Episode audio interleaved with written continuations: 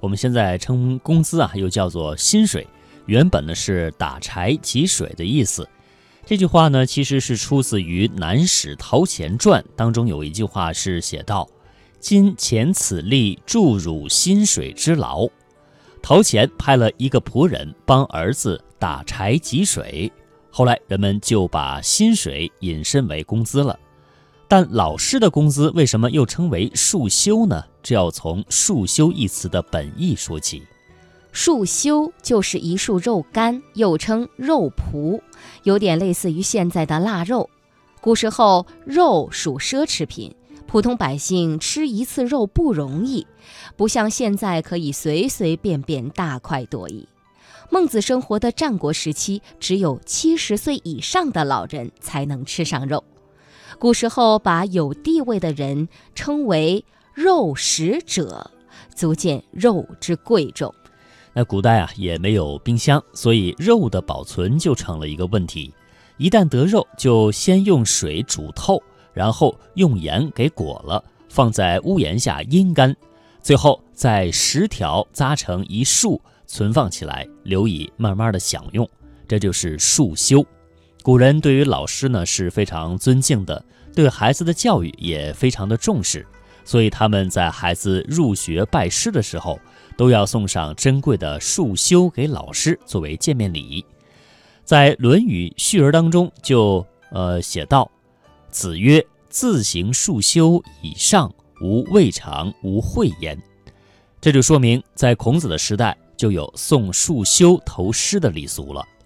所谓的拜师典礼，就是先向老师鞠躬，然后再奉上束修，这样才算孩子正式进入师门。在《晋书·慕容伟在记》，呃，平原刘赞儒学该通，引为东祥祭酒，其世子晃率国胄束修授业焉。唐直言两间当中有这样的记载。龙朔二年九月，敕学生在学，各以长幼为序，初入学皆行束修之礼。那么，在《宁海林真赋方士墓志铭》当中有这样的记载：训斥诸子从师问学，束修不足，托簪耳祭之。那这里的束修都是给老师送见面礼的意思。东西虽然不多，但已经能显现出对老师的尊敬之情了。随着时代的发展，送给老师的见面礼就不一定是束修了，也可以用其他礼品来代替。比如唐朝的时候，就有人送酒肉或者丝绸之类的东这种东西啊，代替束修。东西虽然变了，但束修作为给老师的见面礼的代名词，不但没有改变。而且，就连给老师送的学费、酬金或者工资，也都统称为束修了。像《二刻拍案惊奇》卷二十二当中写道：“桓公道：今日这边所得束修之礼多少？”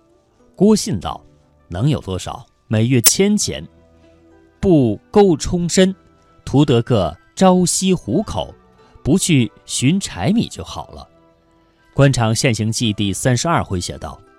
你既然有志学洋画，为什么不去拜一个先生，好好的学上两年，一个月只消画上一两块洋钱的束修？